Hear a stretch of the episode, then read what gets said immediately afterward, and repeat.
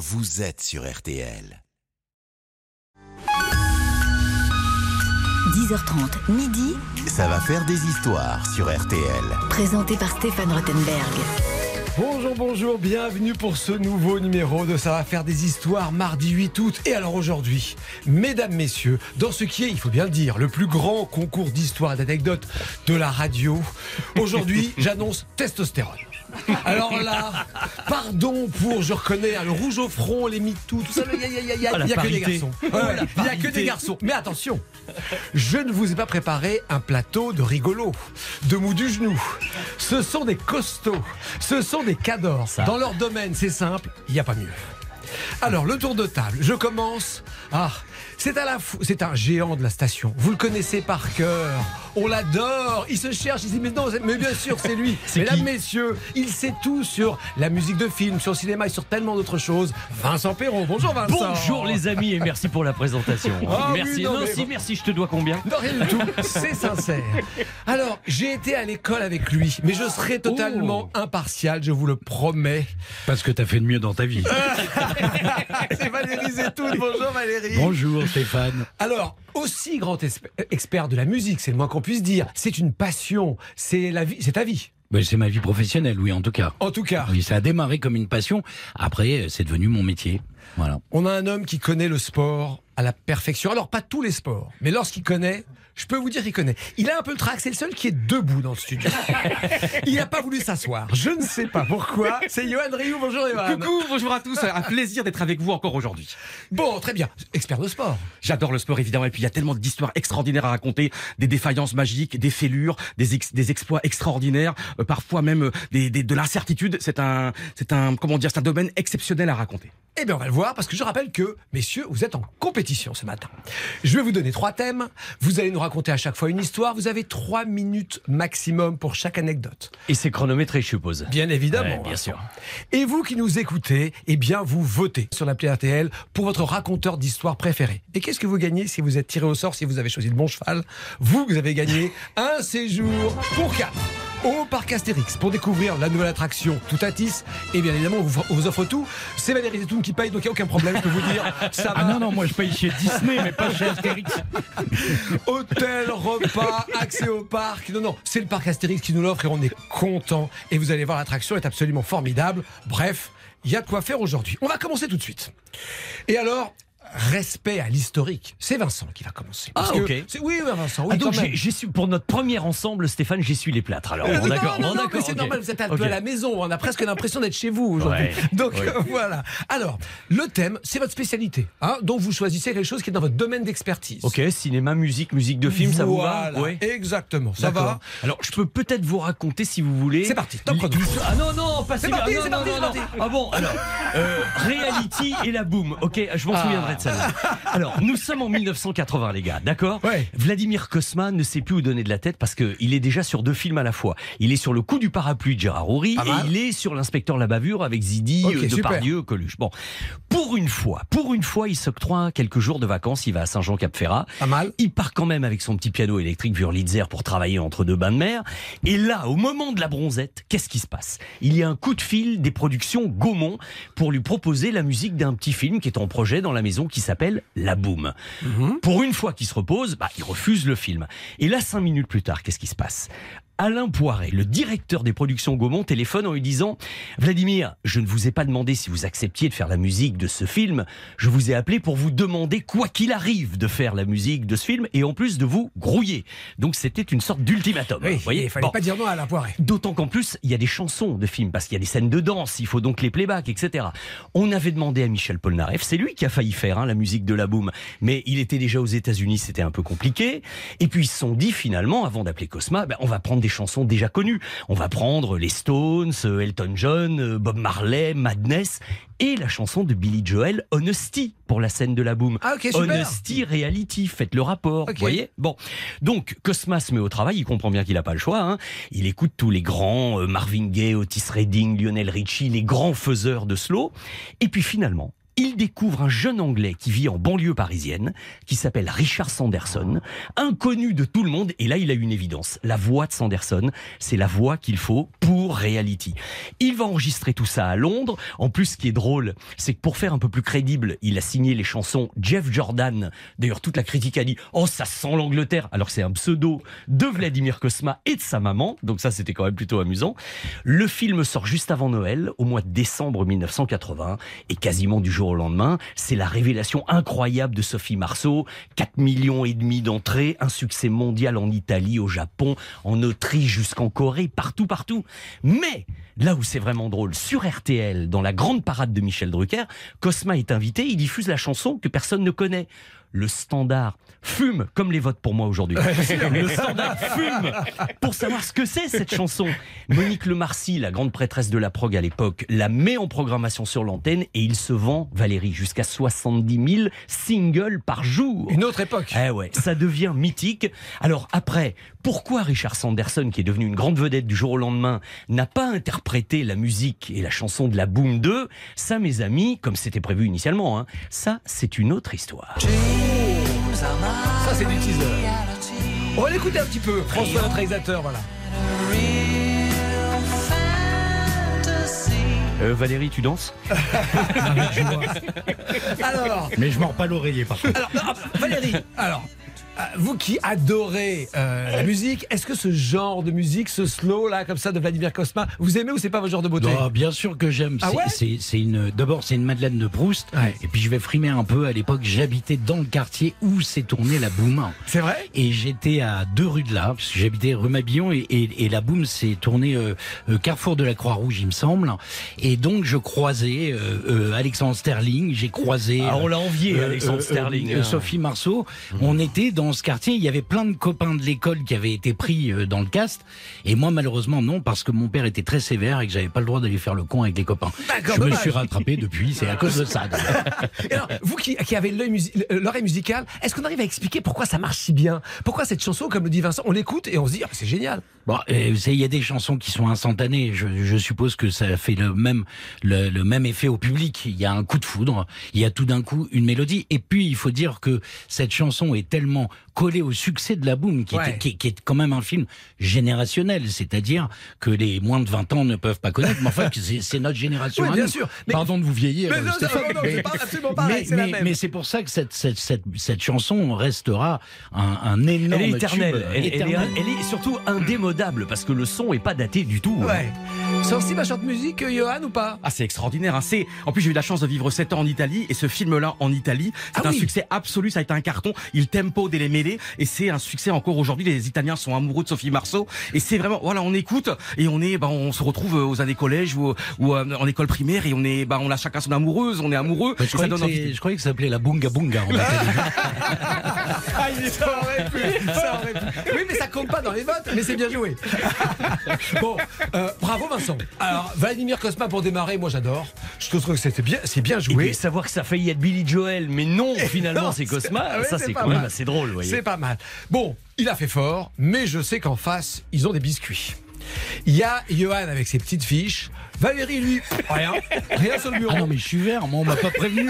Alors, Perrault, il arrive, il a des bottins de- de- d'infos. Euh, Johan, c'est pas des fiches qu'il a, c'est c'est carrément euh, toute la, la hexaconta, là. Il a, euh, bon, en plus, il a mis une chemise, j'ai pas mes lunettes de soleil. Je veux bien qu'on soit en août, mais enfin, faut quand même pas déconner. Et moi, on m'a pas prévenu, je suis arrivé avec ça. rien. Oui, mais Et bien, on va voir ça. Préparez-vous, c'est vous juste, c'est à vous juste après. Ça va faire des histoires sur RTL. Avec Stéphane Rothenberg. Ça va faire des histoires. Nous sommes toujours dans la première manche. Seul Vincent Perrault a dévoilé son jeu. Et maintenant, c'est à Valérie d'y aller. Trois minutes. Une histoire, soit vécue, soit comme ça, une anecdote comme ça fascinante. Allez-y. Eh ben moi, on m'avait, on m'avait dit de raconter des histoires vécues. C'est génial. Je vais vous raconter une histoire que j'ai vécue. Nous sommes en 1994. Je suis un jeune at- attaché de presse dans le label Mercury. Et il y a une artiste mythique qui s'appelle Barbara, qui s'apprête à sortir euh, sa compilation sur laquelle elle a énormément travaillé. Et Barbara ne veut plus se montrer en médias depuis des années. Elle ne veut plus faire de promotion. Et euh, moi, on me mandate pour aller chez elle négocier quand même de la promotion. Donc me voilà parti, je mets... C'était en Seine-et-Marne, non C'est ça C'était par là c'était à Suissy-en-Brie pour être Ah exact. ok, en Val-de-Marne. Donc je, je mets une, une- une chemise rouge pour faire un clin d'œil à l'homme en habit rouge. Ah. Oh là là. Euh, je m'appelle Zetoun, mon père est d'origine de Tunisie et dans mes hommes, elle dit, elle dit à la fin, elle chante car, mes, car ils viennent de Tunisie, mes hommes. Donc je fais comme ça euh, quelques petits clins d'œil euh, à sa carrière. Je sonne chez elle, la personne qui s'occupe d'elle m'ouvre. Je rentre dans un salon magnifique et la première chose que je vois, c'est son fameux rocking chair euh, qu'elle a eu très souvent sur scène. euh, et je vois ce, ce rocking chair et j'ai une émotion parce que mes parents m'ont élevé, biberonné à Barbara, à Brel, Brassens, enfin les précurseurs. Et tout d'un coup, j'entends dans mon dos Bonjour, monsieur Zetoun. Je me retourne et je la vois là, impeccablement habillée, tout en noir, avec des grandes euh, lunettes fumées. Comme l'image qu'on a d'elle alors. Mais la même image qu'elle, une véritable star. Donc, euh, elle m'offre du thé, on parle de tout et de rien. Euh, moi, je vous avoue que je suis jeune à l'époque. Je suis très, âge, très quoi, vingt- impressionné. 20 ans, 22 J'ai ans 25 ans, 25 20 ans. 27 ans. Je suis très impressionné d'être en face d'elle. Mais il ne faut surtout pas montrer aux artistes qu'on est impressionné. Autrement, on passe pour Ah. un fan et c'est pas et c'est pas bon pour négocier. Et puis, euh, à un moment donné, elle me dit bon, je suppose que vous n'avez pas fait tous ces kilomètres pour me parler de la pluie du bouton. Je lui dis non, Barbara, je suis venu parce que euh, vous avez tellement travaillé sur cette compilation que ce serait pas mal de faire euh, un peu de promotion. Alors, je lui propose, j'avais en tête de lui faire faire, de lui demander de faire le JTTF1 de Poivre d'Arvor à l'époque qui faisait un carton. C'était 12 millions de, téléspectateurs. Mais euh, pour qu'elle puisse me dire non, j'avais balancé deux radios à l'époque avant. Donc évidemment, elle me dit non à ça. Et je lui dis, écoutez Barbara, il y a quelqu'un de très important qui veut vous recevoir. C'est Patrick Poivre d'Arvor pour le JTTF1. C'est quand même 12 millions de téléspectateurs. C'est énorme. Et elle me dit, eh bien écoutez, vous direz à monsieur d'Arvor que j'aime beaucoup parce que je le regarde d'ailleurs, que je viendrai. Alors là, je me dis, putain, c'est génial. Tout le monde m'a dit qu'elle ne, ne, ne donnait jamais rien. Là, j'ai réussi quand même à la voir. Et à ce moment-là, elle me dit, euh, à une condition. Je dis, mais bien sûr, Barbara, tout ce que vous voulez, évidemment. Vous voulez que je vienne vous chercher vous voulez... Non, non, non, non, non. Je viendrai faire le JT de TF1 à une condition, c'est qu'il éteigne la lumière. Je lui dis comment ça qu'il éteigne la lumière Je dis mais Barbara, si on éteint la lumière à la télévision, ça s'appelle de la radio. Et elle me dit oui, oui, mais comme je vous ai déjà refusé les deux premières radios, je vous refuse donc la troisième. Et donc elle, elle, elle a eu, elle a été gracieuse. Donc je, je rentre au bureau, Bredouille. euh, euh, bredouille, mais tellement heureux de, de cette journée passée avec cette femme extraordinaire. Et je m'étais gominé. Et que lorsque je rentre au bureau, on est en 94, il n'y a pas les réseaux sociaux ni les portables, j'ai reçu un fax. Ah oui, il paraît qu'elle elle- communiquait par fax. Elle communiquait toujours par fax et ce fax démarre par Cher Gomina. je vous remercie d'avoir fait tous ces kilomètres pour venir me voir. J'ai passé une excellente journée avec vous, mais je suis désolé de ne rien vous avoir donné. Bon. Ah, ah, un, jo- un joli échec. On écoute, Barbara. Quand reviendras-tu Dis, au moins le sais-tu? Et c'est la seule fois. C'est, le plus bel échec de ma vie, je vous le dis. Et je vous le dis parce que voilà, c'était, très très émouvant. Non, elle voulait plus, elle, elle, elle voulait plus se montrer. C'est- ça faisait très très longtemps qu'elle s'était fait très rare dans les médias. Mais elle aurait peut-être bien aimé te revoir. hein. Dis quand reviendras-tu, gominé, beau comme tu es, tout ça, la connaissant. euh, bon, Alors, en moins de temps, mais juste comme ça, est-ce que vous avez eu des échecs merveilleux, euh, Vincent, avec des stars? Ça vous est déjà arrivé Oh, bah, ou des, pas? re- des refus sur euh, oui tout d'un coup l'interview qui est calée et puis euh, je me souviens j'ai eu un truc comme ça avec Jean Reno. Ouais. on devait se voir l'interview les caméramens je rameute tout le monde.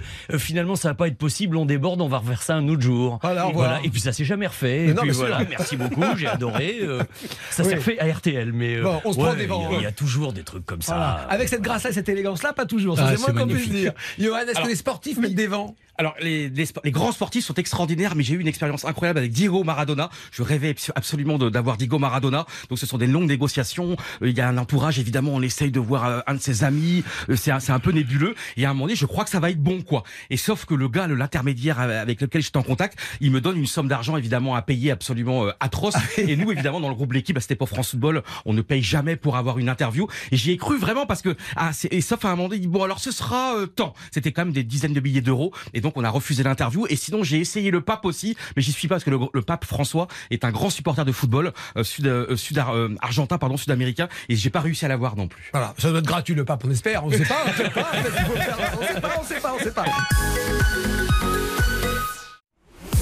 Stéphane Rothenberg sur RTL. Ça va faire des histoires. Avec Valérie Zetoun, Vincent Perrault et Johan Rioux. On a déjà écouté Vincent qui nous a subjugués avec Vladimir Cosma. L'élégance définitive de Barbara avec Valérie Zetoun. On parle de quoi, Johan Rioux? On va parler de sport et de golf avec l'histoire absolument euh, incroyable de Jean Van de Velde, un Français, euh, un Landais de, de Mont-de-Marsan. Et donc là, on est au British Open. On est en juillet 1999 et le British Open, c'est vraiment le tournoi le plus majestueux, le plus prestigieux au monde de golf. On est vraiment dans le dans le sein du sein. C'est en Écosse, dans un parcours absolument euh, incroyable, ouvert aux quatre vents, un parcours absolument euh, horrible, fascinant pour les passionnés de golf. Mais vraiment, il y a des il y a des fantômes, il y a des démons partout. Et là donc ça ça dure quatre jours. Donc c'est 4 fois 18 trous pour arriver donc à 78 à 72 trous en tout. Et donc Jean Van de Velde, c'est un Français, c'est le premier Français, mais il n'est que 156e mondial, donc il n'est pas du tout favori. Et d'ailleurs, il doit passer par deux, deux journées de qualification pour se qualifier. Donc là, c'est quatre jours où vraiment t'es face à son destin. Donc là, il y a Tiger Woods notamment, t'as les plus grands golfeurs du monde. Et là, ce qui est absolument incroyable, c'est que le, donc ça commence, donc c'est jeudi, vendredi, samedi, dimanche. Et là, le vendredi soir, il est en tête. Le samedi soir, il est en tête. Et donc le dimanche matin, donc c'est le dernier jour, il reste 18 trous pour transformer un destin, pour devenir un, un héros. S'il avait gagné ce jour-là, s'il gagnait ce jour-là, il devenait comme Yannick Noah, héros éternel. Et donc il a cinq coups d'avance le matin, le matin du dernier jour. Et donc en cinq coups d'avance, C'est beaucoup, c'est pas beaucoup c'est beaucoup, mais en golf, tu sais, Ouais. quand t'as la pression sur les épaules, quand peut-être t'étais pas né pour vivre ce destin-là, c'est quand même dur. Et il tient. Et Jean Van de Velde est absolument extraordinaire. Trou après tout, il est extraordinaire. Et là, on arrive donc au 18e trou. Le dernier trou. Le dernier trou du dernier jour du plus grand tournoi au monde, au British Open, à Carnoustie. Et là, il a trois coups d'avance. C'est-à-dire que là, au 18 trous, il a, il a trois coups d'avance. C'est-à-dire que si il fait, s'il met moins de six coups, six coups ou moins pour rentrer la balle, il sera un héros à vie. Et donc le premier, donc il lance le premier coup. Il a le premier coup malheureusement, il foire le coup, mais ça va, la balle évite la rivière, donc ça va, il est sauvé. Et le deuxième coup, et là le destin s'en mêle. La balle, et franchement, il peut faire le coup 3 milliards de fois, ça ne serait arrivé qu'une seule fois. La balle, on ne sait pas comment, touche une partie de la tribune. Et là, tu te dis, le rebond va être favorable. Et dans le, eh, ça rebondit sur un bout de je sais pas quoi de pierre. Et donc la, et la balle arrive vraiment dans des, dans des herbes touffues, dans des herbes vraiment impossibles. Donc c'est le début des ennuis, c'est vraiment le début des emmerdes. Donc là, on arrive au troisième coup. Et le troisième coup, qu'est-ce qui lui arrive? Et là, c'est incroyable. La balle arrive dans une satanée rivière. Cette rivière s'appelle le Barry Burn, mais c'est une rigole mal famée. C'est un endroit mal famé. C'est un endroit où tous tes rêves peuvent être détruits. Et là, la balle, le- le- la balle est là. La balle est là. N'oublions pas qu'à ce moment-là, il Il y a a deux- encore un peu d'avance. il y, a, il y a 250 millions de téléspectateurs au monde, dans le monde qui regardent ce moment-là. Il y a 40 000 spectateurs le long de ce 18e trou. Et là, donc il a, donc il va dans la dans la rivière et là il pense qu'il peut sauver le coup et qui parce que la, la balle, tu vois, elle est un petit peu au-dessus du niveau de la de- au niveau de l'eau, mais la marée est montante. Il y a de la pluie. Et là il y croit. Donc il tire son pantalon, il tire chez chaussures, il retrousse ses, son son bas son bas de jean. Et là c'est une photo qui essaye de retrouver la photo. La photo elle est mythique évidemment parce que là c'est tu te retrouves avec un pêcheur au milieu Ouais. d'une rivière. Et donc finalement, malheureusement, l'eau a monté, il y a de la pluie et il ne peut pas jouer le coup. Donc dans ces cas-là, quand tu peux pas jouer le coup, tu prends un point de pénalité. Donc là, il est vraiment dans une situation très très complexe parce que là maintenant, le, il est encore favori, il a encore une possibilité de l'emporter, ça devient compliqué. Et là, euh, qu'est-ce qui lui arrive au cinquième coup?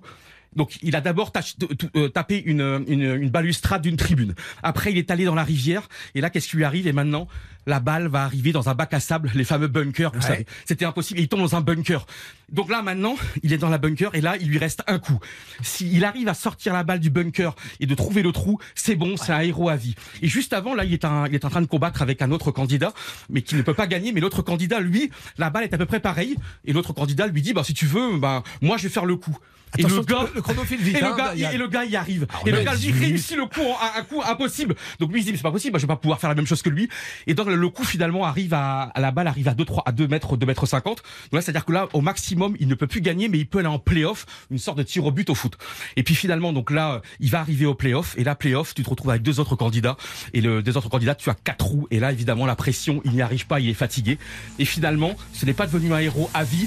Mais vous vous rendez compte dans l'hôtel il y a un hôtel juste à côté du, du parcours. C'est un hôtel merveilleux. Et tous les champions tous ceux qui ont gagné ce parcours ont une chambre à leur nom. Et bien Van de Velde il a fini deuxième. Mais il a une suite de cet hôtel à son nom On a été un peu large sur le sur Mais l'histoire, est belle, non l'histoire est après les émotions. Oh, oh, c'est bien joué, c'est très bien joué. C'est-à-dire que Johan est persuadé qu'il meurt s'il va pas au bout de son histoire.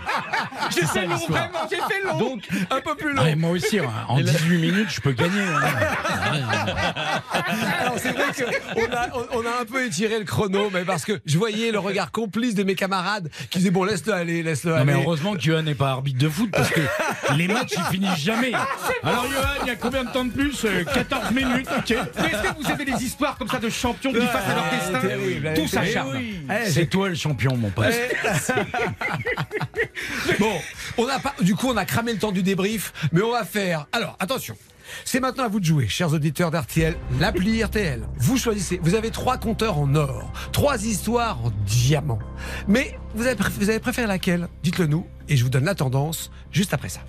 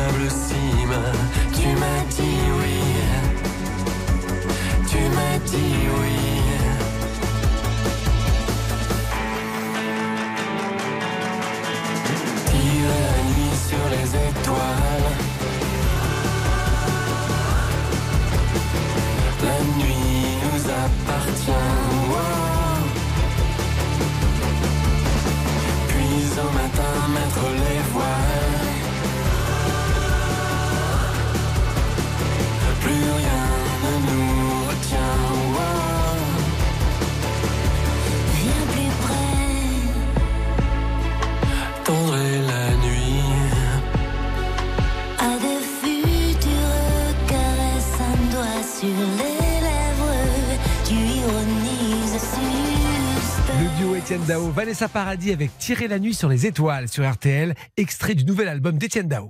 Ça va faire des histoires. Reviens dans un instant sur RTL. Ça va faire des histoires sur RTL. Avec Stéphane Rothenberg. Et avec Valérie Zetoun, avec Vincent Perrault, avec Johan Rioux, qui sont en pleine forme. Ah, ça manque de filles, je reconnais, je reconnais, je reconnais. Mais en tous les cas, les garçons sont en pleine forme. Alors, on sent que vous avez eu du mal à choisir, chers auditeurs, chères auditrices d'RTL. C'est pas simple, c'est pas simple de choisir. La compétition est serrée. En tous les cas, pour l'instant, il y a un petit peu d'avance sur la première place. Et en deuxième position, c'est l'égalité. C'est vous dire si c'est costaud. Euh, Valérie, vous êtes en tête. Ah, bah, dis donc. Je remercie les auditrices d'RTL parce que vous n'avez parlé que des auditeurs Non, non, non, et que voilà. Alors, c'est vrai que visiblement, Barbara, quand même, ça touche. Euh, En tous les cas, cette histoire est un petit peu en avance. Mais attention, Vincent et Johan, rien n'est perdu. Rien n'est- Souvenez-vous de vos émotions d'adolescent quand vous dansiez vos premiers slows sur la musique reality.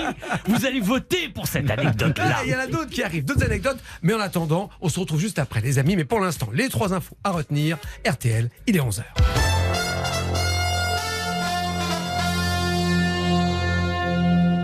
C'est l'heure du flash d'Agathe Landais. Bonjour Agathe. Bonjour Stéphane et bonjour à tous. H-2 avant le match de nos Bleus qui vont tenter de se qualifier pour les quarts de finale. RTL, Coupe du Monde féminine de football 2023. La France se retrouve face au Maroc, une équipe amie avec en coulisses des amitiés et des attachements. Merci Agathe, retour de l'info dans une heure sur RTL. Stéphane Rothenberg. Ça va faire des histoires sur RTL. Ça va faire des histoires. Deuxième manche, toujours avec Johan Rioux, Vincent Perrault, Valérie Zetoun. À la fin d'une première manche homérique, un peu longue, mais homérique, nous avons Valérie Zetoun qui a pris le premier virage en tête. Alors Valérie, puisque vous êtes en tête, parce qu'il paraît que c'est un léger désavantage de, de parler en premier, me dit-on. C'est ce que me disent euh, tous vos prédécesseurs. Ils me disent que c'est plus dur parce qu'effectivement, peut-être que ça permet aux autres de se réajuster. En tous les cas, comme vous êtes en tête, Valérie, c'est vous qui Ah, bien continuez. sûr, oui. Alors là, j'ai un thème à poser. Oh là, j'oubliais. Euh, alors, je dis ça parce que, comme à chaque fois, je sais qu'il y en a qui, s'en moquent de ce thème imposé, mais quand même, l'inconnu. Vous le, vous le prenez dans l'ac- dans l'acceptation du terme comme vous voulez. Il faut qu'il y ait un inconnu, ou qu'il y ait quelque chose de méconnu ou d'inconnu dans l'histoire. Et ça, nous, ça concernera nous aussi, Stéphane. sûr. Alors on peut déjà, nous, l'avantage, commencer à y réfléchir. Exactement. Ça, c'est bien, ça. Exactement. il est content que je me fasse Ouais, exactement. Il est ravi, le T'as mec. voulu faire le malin avec Mais ta Barbara tout à l'heure, et ben Eh, vas-y maintenant. Excuse-moi, hein, quand on était jeune, c'est parce que, à cause, vous savez pourquoi il est comme ça? Parce que quand on était jeune, il était sur 40 degrés à l'ombre. Eh oui. Évidemment, on foutait rien, donc on jouait au Monopoly. Il m'a jamais battu Et ben, 30 ans après, 30 ans après, il se venge, le salaud. Exactement. Ok. Alors, l'inconnu. Oui. ah, Alors, attends, bon, je euh, prépare le chrono, même si je reconnais que peut-être que de temps en temps j'ai caché la sonnerie, j'ai étouffé la sonnerie tout à l'heure. Mais euh, ça, c'est pour, euh, c'est pour vous aider. Allez, attention, top chrono.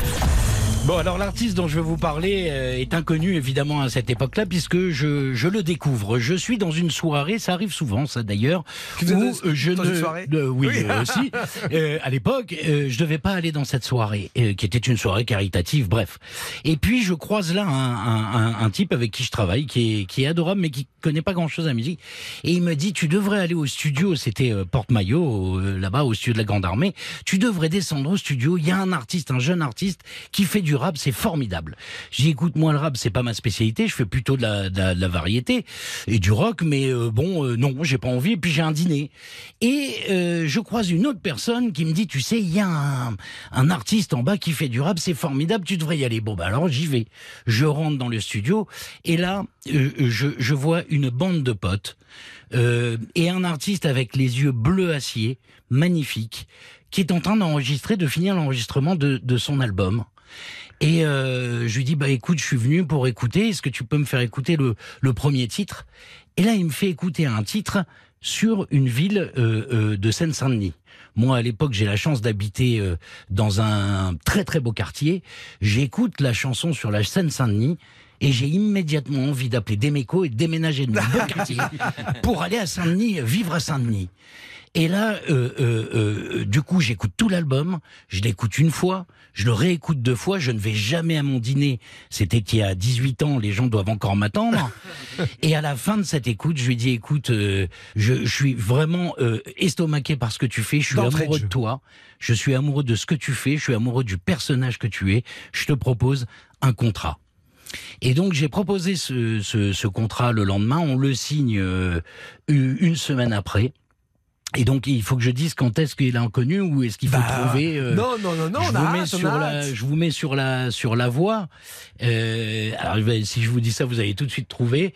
Il fait du slam et il a une canne. C'est grand corps. voilà, c'est c'est grand grand corps. Les histoires d'amour, c'est comme les voyages en train. Et quand je vois tous ces voyageurs, parfois j'aimerais en être un. Pourquoi tu crois que tant de gens attendent sur le quai de la gare? Pourquoi tu crois qu'on flippe autant d'arriver en retard? Les trains démarrent souvent au moment où on s'y attend le moins. Et l'histoire d'amour t'emporte sous l'œil impuissant des témoins. Les témoins, c'est tes potes qui disent au revoir sur le quai. Ils regardent le train s'éloigner avec un sourire inquiet. On pourrait laisser comme Alors ça. je veux, je veux hein. juste finir très Ouais. rapidement. Vous me demandiez Stéphane tout à l'heure euh, sur euh, la boum. euh, euh, pourquoi est-ce Ouais. qu'on pense que Ça moi quand j'ai vu Fabien, j'ai été séduit par un personnage qui était avec ses potes, les mêmes potes avec qui il est encore aujourd'hui, avec qui il a eu tous les succès. Je pense à, à son producteur Jean-Rachid Calouche que je salue. Je pense à Minos. Et lorsque je vois la carrière qu'il a fait depuis, il a fait des albums qui, qui ont cartonné, il a vendu des livres, il fait des films qui cartonnent. Burton. Et des bons Je- films je- en plus, Et des hein. très bons Ah films. Je suis très fier de le voir maintenant euh, de loin faire la carrière qu'il fait et c'est une de mes grandes fiertés de, de, de, de patron de maison de disques. Ah ouais, non mais c'est une sacrée histoire. Mais alors, j'essaie de comprendre. Il était en studio, il avait pas de contrat. Ils, Non, il n'avait pas de contrat. Ils avaient dépensé l'argent pour Il- enregistrer. Il, il avait dépensé l'argent. C'est son producteur, qui s'appelle Jean Rachid, que j'ai Ouais. déjà cité. Ils avaient tous les deux décidé de, de, À- de à- faire à l'album compte d'auteur. à compte d'auteur. Et, et, et vraiment, c'est le hasard total si je suis allé dans. dans Oui, parce que c'est pas votre culture musicale. C'est pas ma culture. Et puis je vais vous dire, euh, Stéphane, à l'époque on dit il fait du slam. Ouais. Moi-même j'appelais les médias après je disais tu comprends il fait du slam. Je faisais semblant de savoir ce qu'était le slam. J'en savais foutrement rien. Et puis je m'en foutais parce que le type était tellement phénoménal. Il vous emmène dans dans, dans son univers. Euh, c'est un conteur hors pair. Et puis il a cette voix et cette générosité euh, qu'ont les grands artistes. C'est un vrai généreux et, et, et, et une très belle âme. Bah, déjà, bravo Valérie pour ce flair, ça c'est sûr. Et puis effectivement, c'est une très très jolie histoire. Bon, on peut dire les amis qui frappent fort. Hein? Ouais, il commence pas mal, mais, mais attendez ce qu'on a à dégainer, Johan et moi, quand même. Attendez. c'est vrai, c'est vrai. Bah, justement, petite pause et on se retrouve après avec la réponse des adversaires. Bravo Valérie.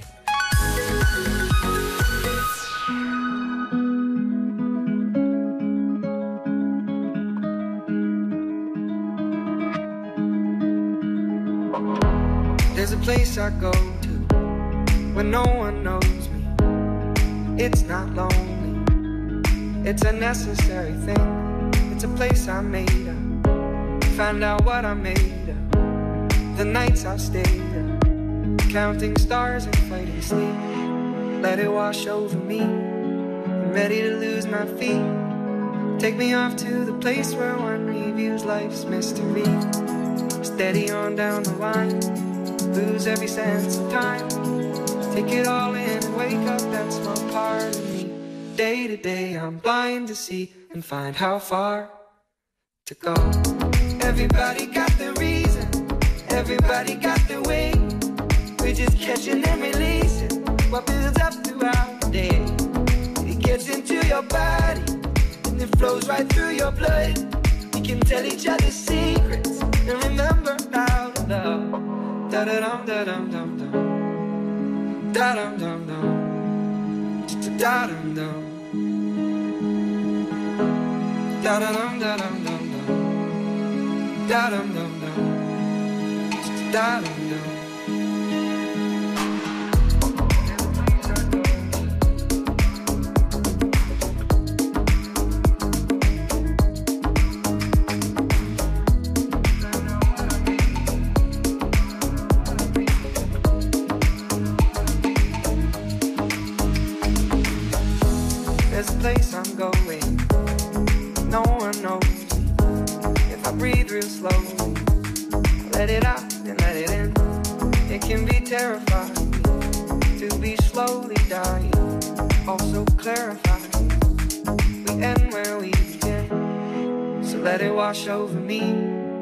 Ready to lose my feet. Take me off to the place where one reveals life's mystery. Steady on down the line, lose every sense of time.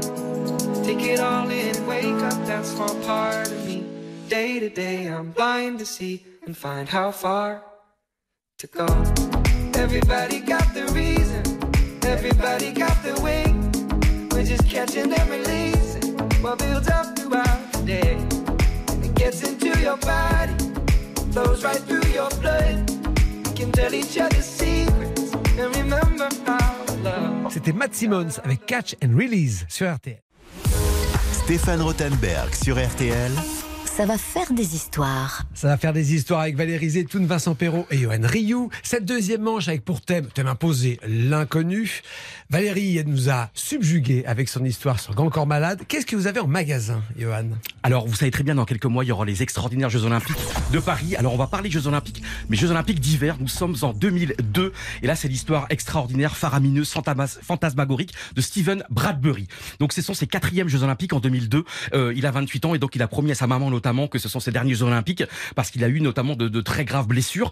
Et là, donc, il a notamment, c'est absolument incroyable, en 1994, la première médaille olympique de l'histoire de l'Australie dans les Jeux Olympiques, c'est lui avec des copains puisque c'était en relais et c'était en short track. Le short track, vous savez, c'est le patinage de vitesse, de vitesse sur de la glace, sur une patinoire, sur Ah, un petit anneau de 111 mètres 12. Donc il a, c'est, il a cette, euh, c'est déjà cette médaille qui est historique. Et là, on est en 2000, euh, donc on est en 2002 et c'est absolument impossible qu'il gagne, mais il est là. et C'est ça le bonheur des Jeux Olympiques. Évidemment, tout le monde participe. Et là, on est en quart de finale. Et là, en quart de finale, déjà, bah, c'est le premier miracle puisqu'en quart de finale, ils sont quatre au départ. Il y a deux qui se qualifieront pour les demi-finales. Mais lui, finalement, la course se termine. Il n'est pas dans les deux premiers, euh, mais il va bénéficier d'une chance extraordinaire puisqu'il va y avoir un disqualifié, il va y avoir une chute. Donc, il se qualifie pour les demi-finales. Déjà, un concours de circonstances bol. extraordinaire. Et là, en demi-finale, là, ils sont euh, cinq candidats. Donc là, c'est absolument impossible qu'il aille en finale. Et là, il y a une première chute. Et puis après, dans le dernier virage, il y a deux candidats, deux euh, participants qui vont euh, une cabriole et ils vont tomber par terre, le cul par terre, le postérieur par terre, pardon. Et donc, euh, bah, il est qualifié pour la finale grâce à trois chutes. Ok. Et là arrive la finale. C'est le 16 février 2002. C'est l'un des plus grands jours. Et je ne, vraiment, je, je fais pas exprès pour essayer d'avoir vos votes, hein, mais c'est l'un des plus grands jours de l'histoire de l'olympisme, de l'histoire de l'olympisme.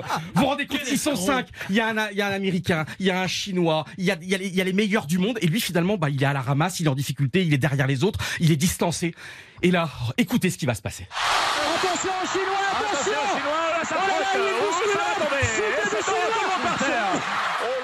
Et là, c'est incroyable. Il est en cinquième position. Et là, il y a une première chute. Donc déjà, il y a un qui est en moins. Et dans le dernier virage, une autre chute, Mais une non. deuxième chute, une non. troisième chute. Et donc les quatre candidats qui étaient devant lui, de manière inexplicable, vont se mettre les, les pieds dans le tapis, vont tomber. Et donc lui, finalement, c'est le seul finalement qui arrive. Bah, les, bah, il est vraiment debout et il va remporter les Jeux Olympiques. Et c'est devenu finalement le, comment dire, le, la médaille d'or la plus folle de l'histoire, la plus chanceuse de l'histoire. Oui, Mais la plus chanceuse, mais, mais, ouais, mais ce qui est bon, c'était quand même ses quatrièmes Jeux Olympiques. C'est quand même, tu vois, le short track en Australie, c'est pas un sport principal. Donc il s'est battu. Il a vécu en 1994. Il a failli mourir à Montréal. Il y a la lame d'un autre candidat qui lui a transpercé le, la cuisse, 111 points de suture. Il a failli mourir une autre fois.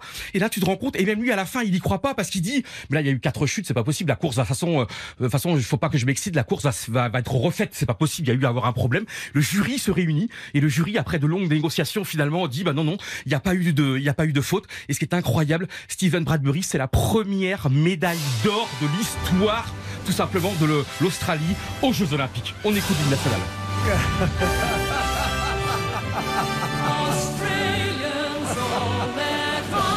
On finit avec un hymne.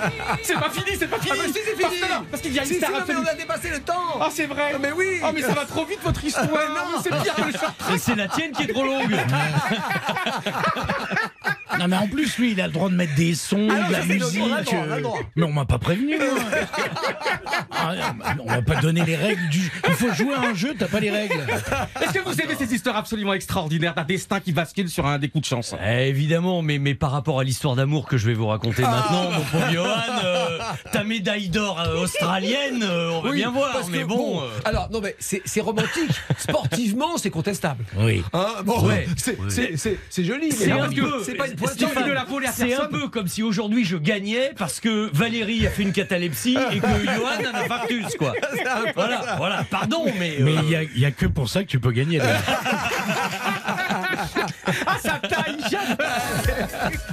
Bon, eh ben, vous êtes tous en très très bonne forme. Euh, on va voir ce que Vincent Perrault a à répliquer après la- ce sportif australien avec un talent euh, peut-être limité, mais une chance euh, les gigantesque. inconnus, les inconnus, les inconnus. Des histoires sur RTL. Avec Stéphane Rothenberg. Ah, cette deuxième manche est quand même au moins aussi fabul- fabuleuse que la première. Johan et Valérie ont déjà euh, tiré leur cartouche. Il ne reste plus que. Qu'à dégainer maintenant aussi. Je vais tirer ma cartouche. J'ai hâte, j'ai hâte, j'ai hâte. Va- Alors Vincent, est-ce qu'on est prêt?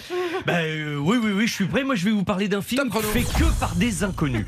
Parce que un film qui fait 9 millions d'entrées, trois fois plus dans le monde, qui est un phénomène social comme a été Emmanuel, on peut pas imaginer que ça a Ah. été dur à monter et on peut pas imaginer que ça n'a été fait que par des inconnus. N'oublions pas que Emmanuel, c'était vraiment une première pour tout le monde. Quand je dis que c'était des inconnus, premier film du producteur Yves Rousserroir qui faisait de la pub avant. Premier film du photographe de mode Juge Jacquin qui fait pour la première fois de la réalisation. Premier film en vedette d'une mannequin absolument inconnue qui s'appelle Sylvia Christel. Premier film de la jeune actrice française Christine Boisson.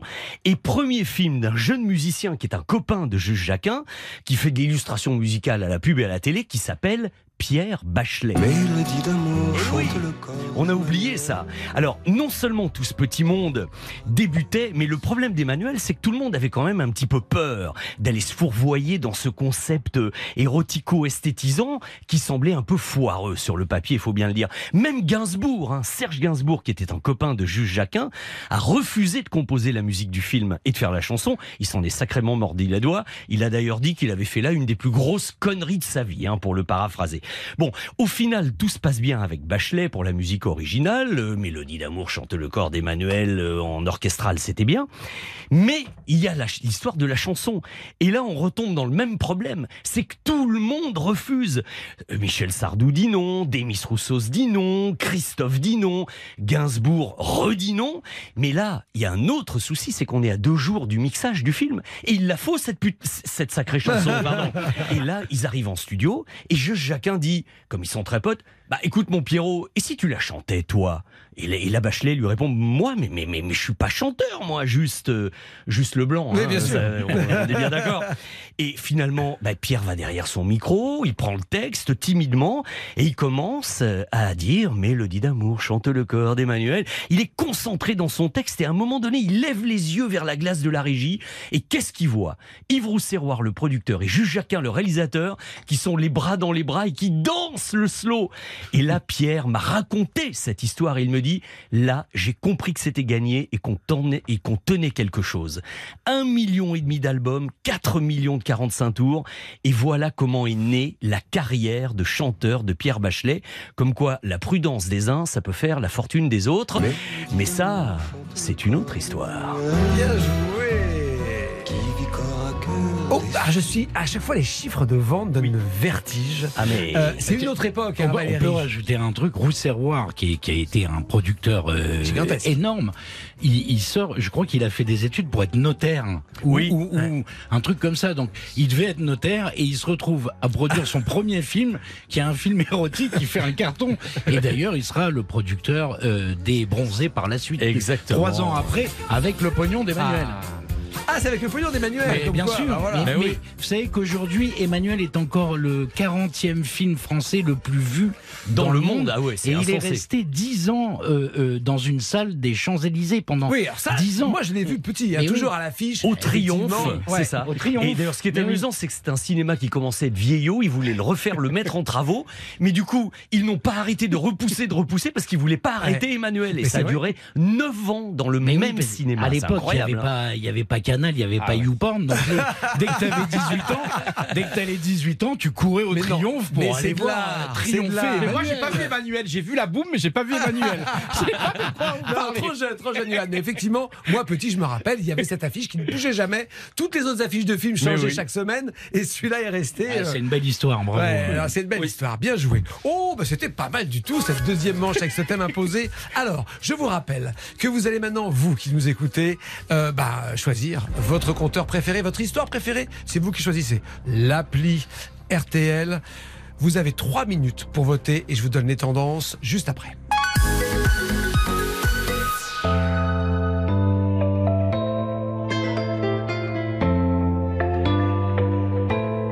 Je chantais mes peines sur le banc de la cité. Je rêvais de Paris et d'en faire mon métier.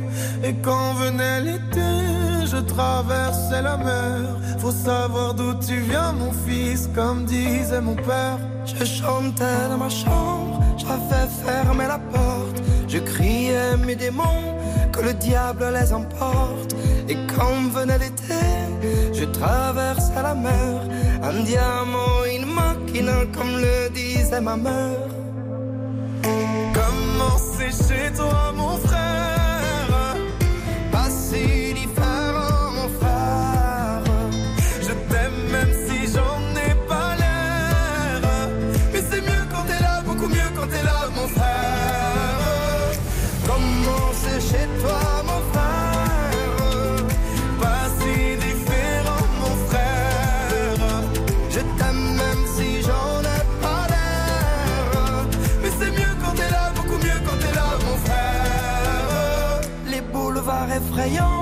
les pavés de Clichy, le petit menuisier accompagné de ses amis.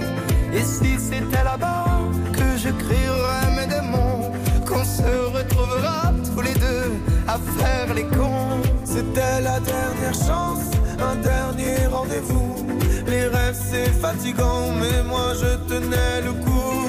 Et si c'était là-bas qu'on entendait mes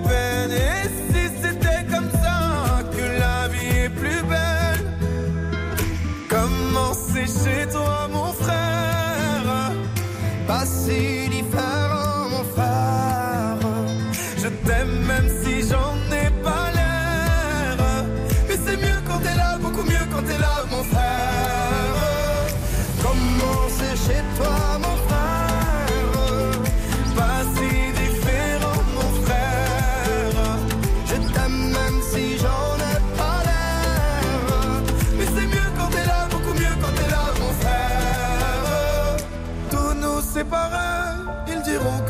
vrai, mais je t'aime quand même. Tous nous séparer, ils diront que c'est pas vrai, mais je t'aime. Comment c'est chez toi, mon frère? Pas si différent, mon frère. Je t'aime même si j'en ai pas l'air. Mais c'est mieux quand t'es là, beaucoup mieux quand t'es là, mon frère.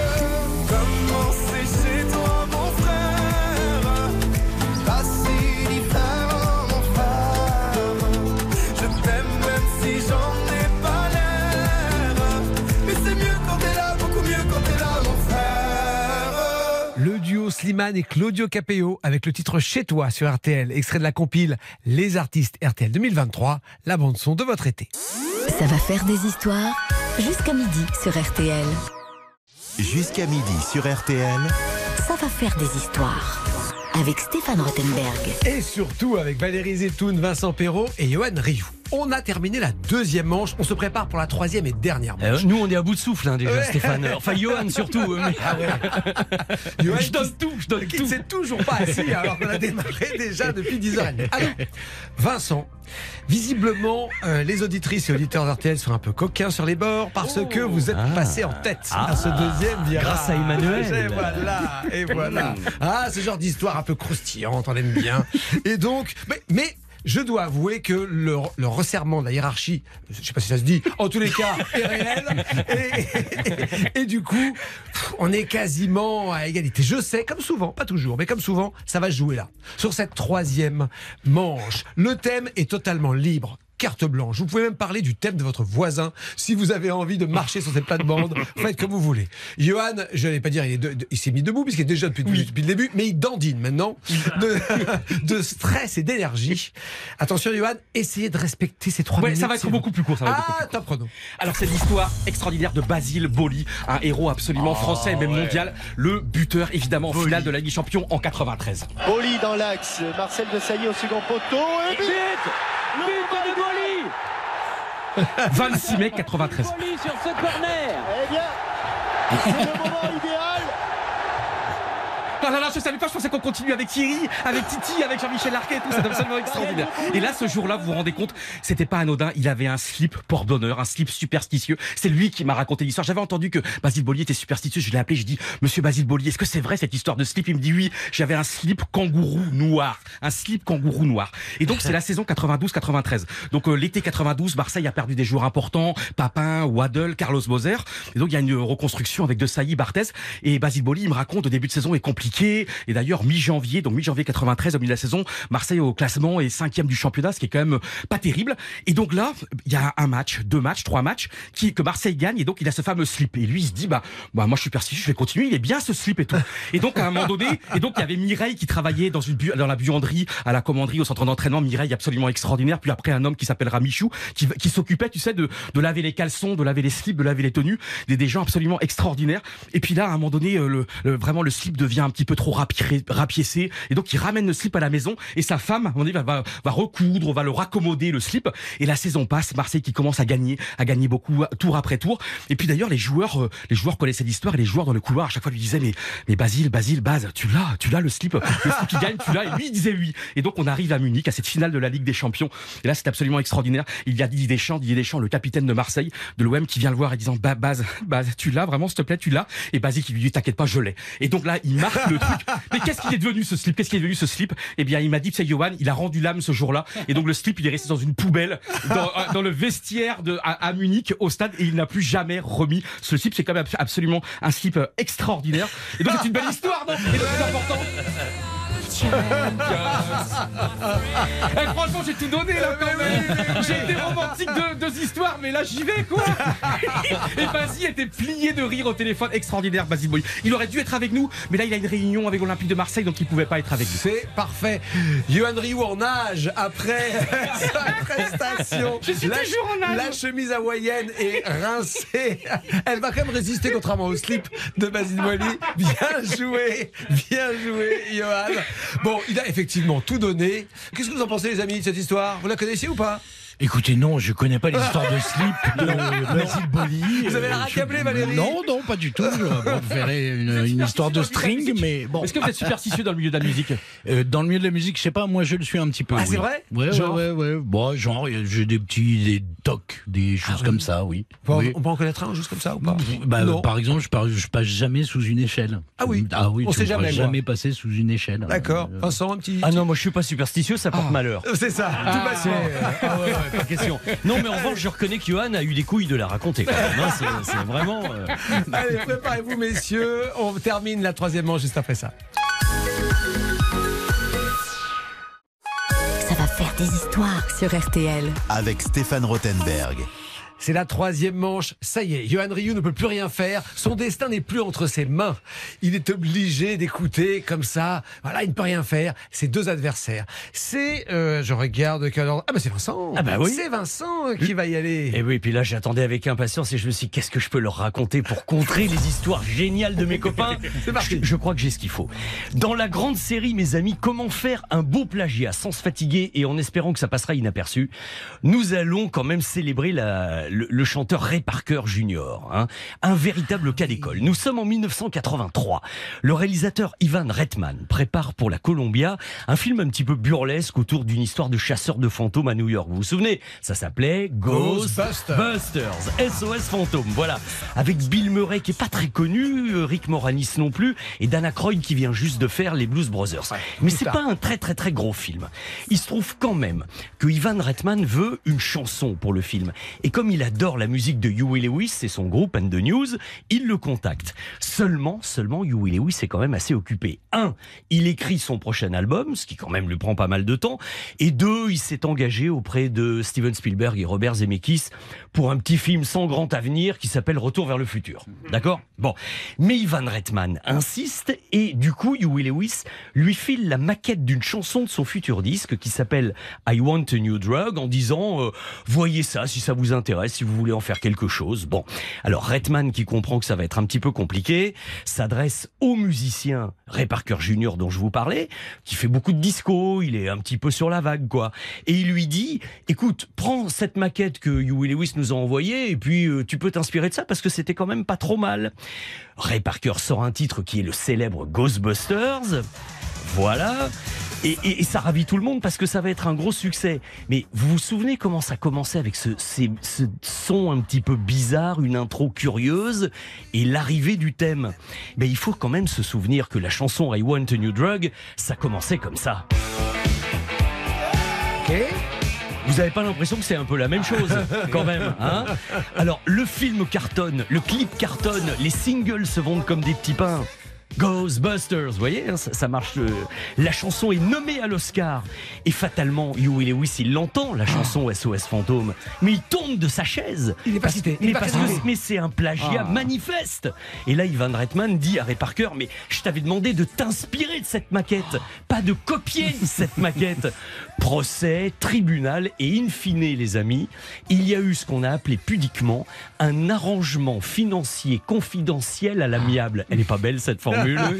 Mais alors, le plus paradoxal, c'est que quand Huey Lewis a sorti son album et qu'il a intégré I Want a New Drug dedans, eh ben c'est lui qui s'est vu accusé d'avoir plagié Mais non. Ghostbusters. Mais si, mais si.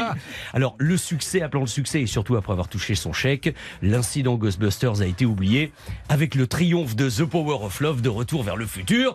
Mais ça, c'est une, autre histoire. Ouais, on a compris. Merci beaucoup. Bravo Vincent. Mais alors aujourd'hui, euh, Ghostbusters, c'est crédité. euh, à ses crédité Ray Parker Jr.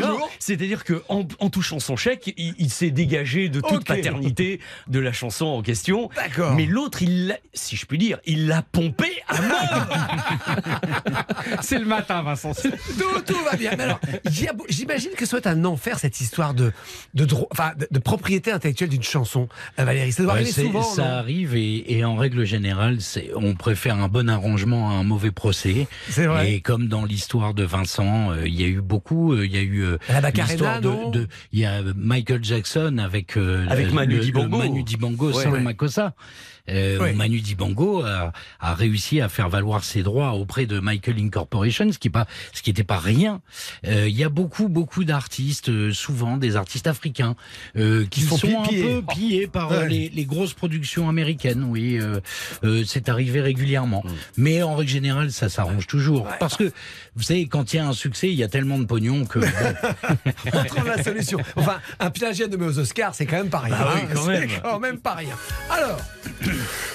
très bonne histoire. Je reconnais, je reconnais, je reconnais. Il reste Mais plus. merci, monsieur Rottenberg, merci. bien joué. Alors, Ah non, mais là, je pense qu'il nous a pliés. C'est normal, il est né à RTL, lui. Il sait oui, comment on fait. ça y est, il connaît les micros. il- La, la- la station, elle a été construite autour de lui. C'est pas faux. On a dit, ouais, Perrault, là, à Neuilly, bon, bah, on, le met, on met RTL là. Voilà. allez, injuste. La c'est vie est par- injuste. C'est parti. Mais vous, alors, vous terminez, ce qui est un avantage, paraît-il. Bah, merci, j'ai commencé avant. C'est parti. Bon, alors moi je vais vous raconter une histoire que, euh, sur un événement que tout le monde connaît. Nous sommes en 1998. L'équipe de France vient de gagner pour la première fois le championnat du monde. Nous sommes au Stade de France. Les Rolling Stones sont le premier groupe à faire le stade et le premier artiste français Oh à s'y produire. Oh. C'est Johnny. Oh, il nous sort Johnny Hallyday. Ah, pour gagner, on est Oh, prêt. ça, c'est traître.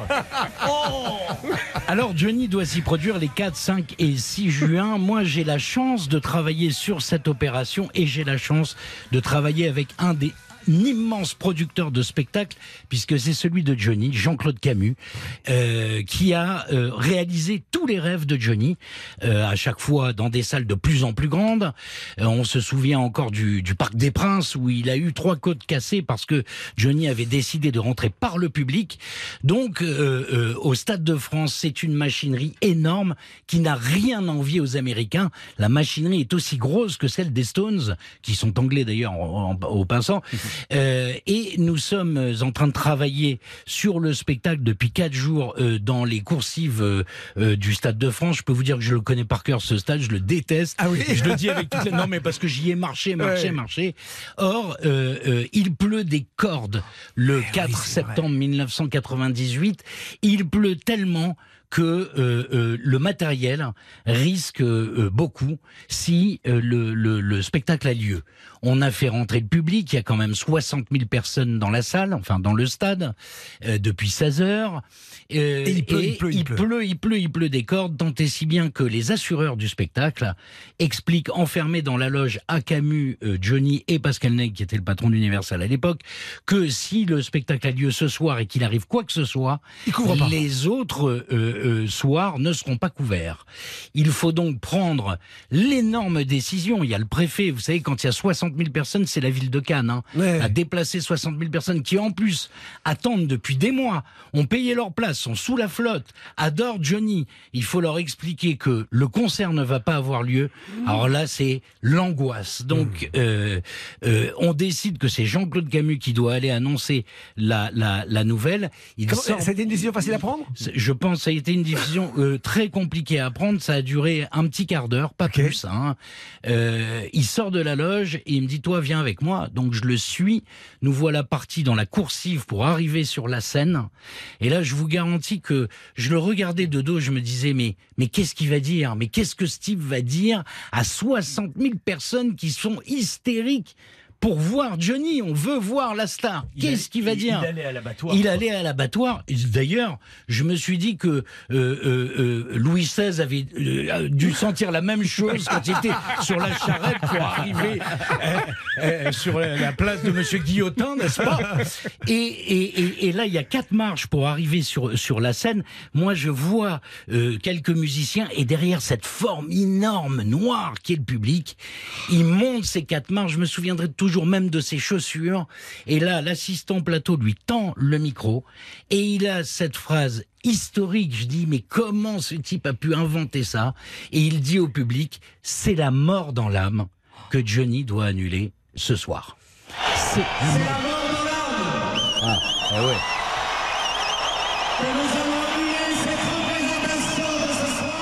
Vous vous rendez compte? Vous vous rendez compte? Et alors, pour la petite histoire, et je la fais rapide parce que je, euh, euh, moi, je m'occupais de la presse. On avait 500 journalistes du monde entier qui étaient casés ce soir-là, mais le lendemain était plein. Donc il a fallu recaser les 500 journalistes le lendemain. Ça veut dire que nous avons dû appeler avec mes équipes tous les invités qu'on avait du lendemain pour les redécaler à, à- à la date du 11. Et ben, je peux te dire qu'il y en avait plein qui avaient filé leur, leur, leur place aux grands-mères. Il y a eu des grands-mères qui n'étaient pas contentes ce soir-là. Mais on a quand même réussi à recaser tout le monde le lendemain. Et ce concert reste mythique dans l'histoire de Johnny.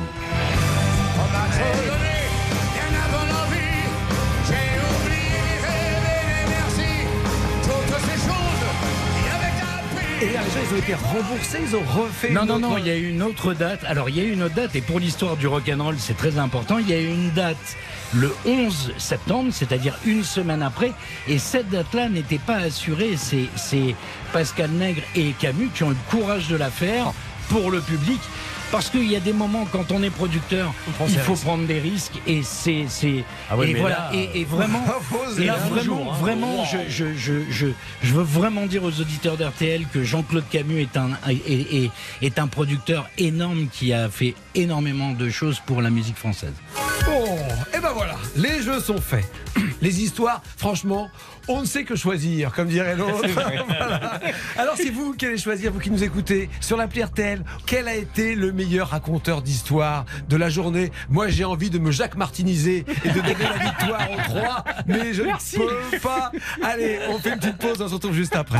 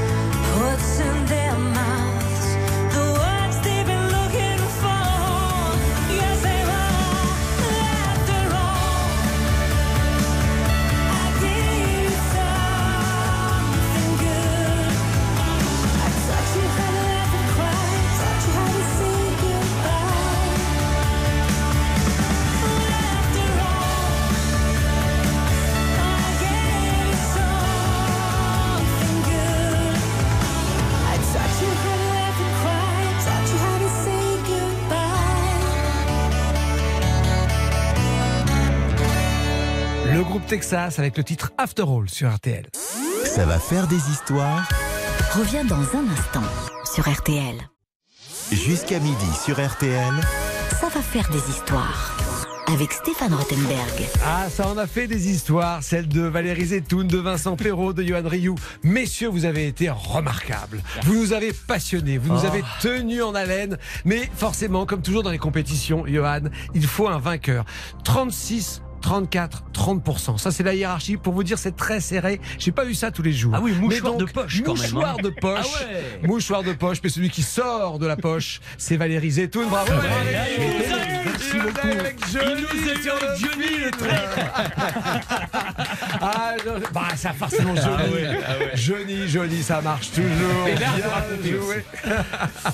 Le style de, Ba- de Basile Boli n'a pas suffi. J'ai fait une remontada extraordinaire. C'est vrai, c'est vrai. J'étais à 2%. hein. Alors, parmi toutes celles et ceux qui ont voté pour vous, Valérie, il y a Emeric qui habite Blois. Est-ce qu'on va l'appeler Vous lui annoncez la bonne nouvelle avec joie. Hein, on, va, on va faire le petit. On va, on va- Avec on va l'appeler. plaisir.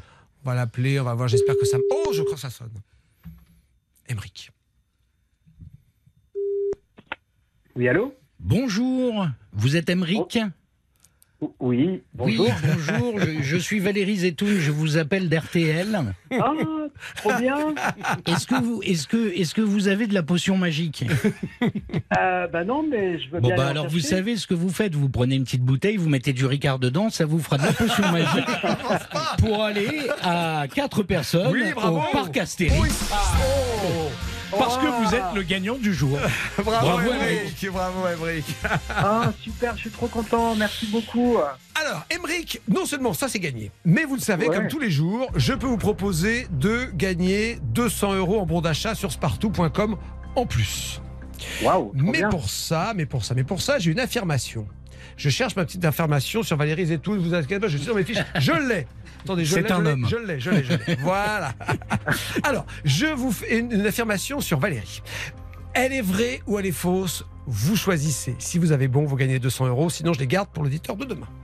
Alors, cette affirmation. Après Popstar, Valérie va être à la rentrée, cette rentrée, le jury d'un nouveau télécrochet, non pas pour trouver les meilleurs artistes, mais pour trouver les meilleures bières et autres boissons alcoolisées. Une grande spécialité du garçon. C'est vrai ou c'est faux? Je pense que c'est faux. Ouais. Ben, c'est dommage parce que être casqué pour trouver de la bière, moi je prends tout de suite. Non mais comme j'arrivais pas à faire gagner ces 200 euros, c'est bien joué, c'est bien joué. Émeric, vous avez donc 200 euros sur spartou.com. J'étais très frustré parce que je l'ai quasiment jamais fait gagner depuis le début. Donc on a simplifié un peu. Mais parce que vous êtes une sobriété absolue, Valérie. Bah oui, je, je suis. Ça sentait la sincérité. T'es surtout bien emmerdé pour répondre. Oui, oui. D'autant plus que là, à cette heure-ci, c'est l'heure de l'apéro. Exactement. Bravo Émeric, merci beaucoup les amis, restez Bah, avec merci nous. à vous. On se retrouve juste après.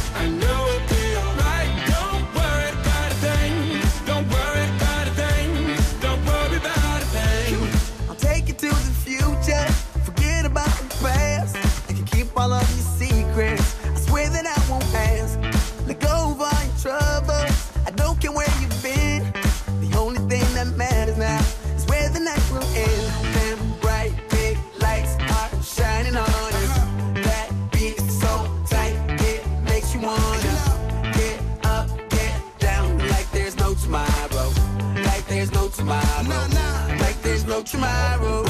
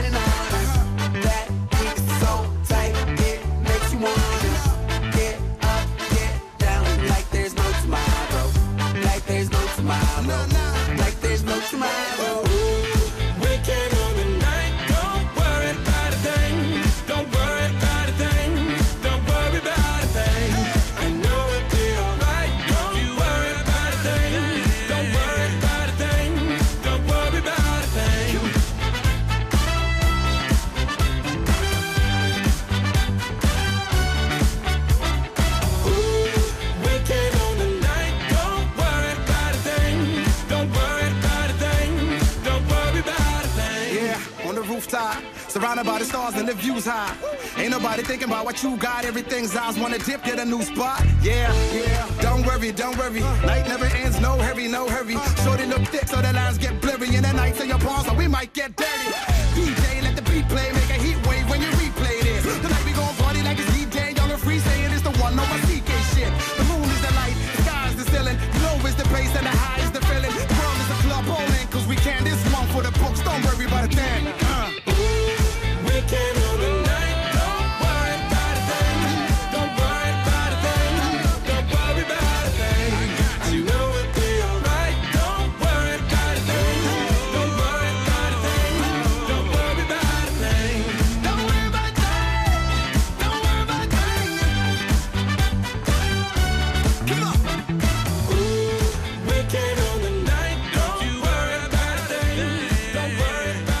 C'était Matt Cohn avec Don't Worry sur RTL. RTL, Ça va faire des histoires. Stéphane Rothenberg sur RTL. ça va faire des histoires. Oh, c'était bien aujourd'hui, c'était bien, on s'est amusé, on a appris plein de choses. Alors, je fais ma petite tournée de promo, comme je fais toujours avant la, à la fin de l'émission, parce que euh, euh, c'est normal, on est bons camarades. Alors, on l'a dit, hein, Vincent, ça fait, je sais pas, plus de 30 ans que vous êtes à Euh, pas tout à fait, mais, mais presque. Mais ouais. pas loin. Ouais, ouais, je crois que ça va faire loin. 28 à la rentrée À 28, prochaine. on n'est pas encore à 30 Non, pas tout à Ah, fait. j'étais Ah, sûr. il a Alors, la médaille du travail ou pas Un chèque avec de 500 balles. Ça mériterait. Nicolas de Taverneau, si vous nous écoutez, merci patron. alors euh, comme vous, on vous retrouve où à la rentrée sur RTL Vous êtes, vous êtes fait le matin? Le, oui, oui, le, le petit matin du week-end, RTL Génial. petit matin week-end, samedi matin, dimanche matin, les premières infos en direct, plein de jeux, euh, tout ce qu'on aime, et les plus grandes chansons et musiques de films avec Eric Jean-Jean dans Bonus Track le mercredi entre 21h et 22h. Ah ben voilà, ça s'appelle Voilà. un pilier, un incontournable de la maison. Qu'est-ce qu'on est heureux de l'avoir. Qu'est-ce qu'on fait à la rentrée, euh, Valérie? Mais écoutez, rien. La retraite? Non. Ah, Il y a juste un petit truc que j'ai oublié de dire. Cette victoire est quand même exceptionnelle parce que j'ai en face de moi deux monstres des médias. Entre Johan qui est capable de, de, de, dire- de, de parler d'un match sans le voir. Ça, c'est quand même, c'est, c'est Mandrake le magicien, le mec. Il voit pas le match. Et Bon. Donc, vraiment, les gars, euh, euh, merci beaucoup. Euh, Je, je- je suis très touché d'avoir gagné. Non, nous, ça- nous prouve que moins on prépare, plus on gagne. C'est c'est ça, faux, surtout. c'est pas faux, c'est pas faux. Et bien évidemment, les grosses têtes, les grosses têtes, RTL Foot, et on peut même parler de l'équipe parce qu'on est bons camarades. hein. Voilà. Mais oui. L'homme orchestre, finalement, du sport français. Yvan, avec grand plaisir, on vous retrouvera pour tout ça. Merci, les amis, d'avoir été avec moi ce matin. Ça a été un immense bonheur merci. pour vous. Et oh là là, regardez, il est midi.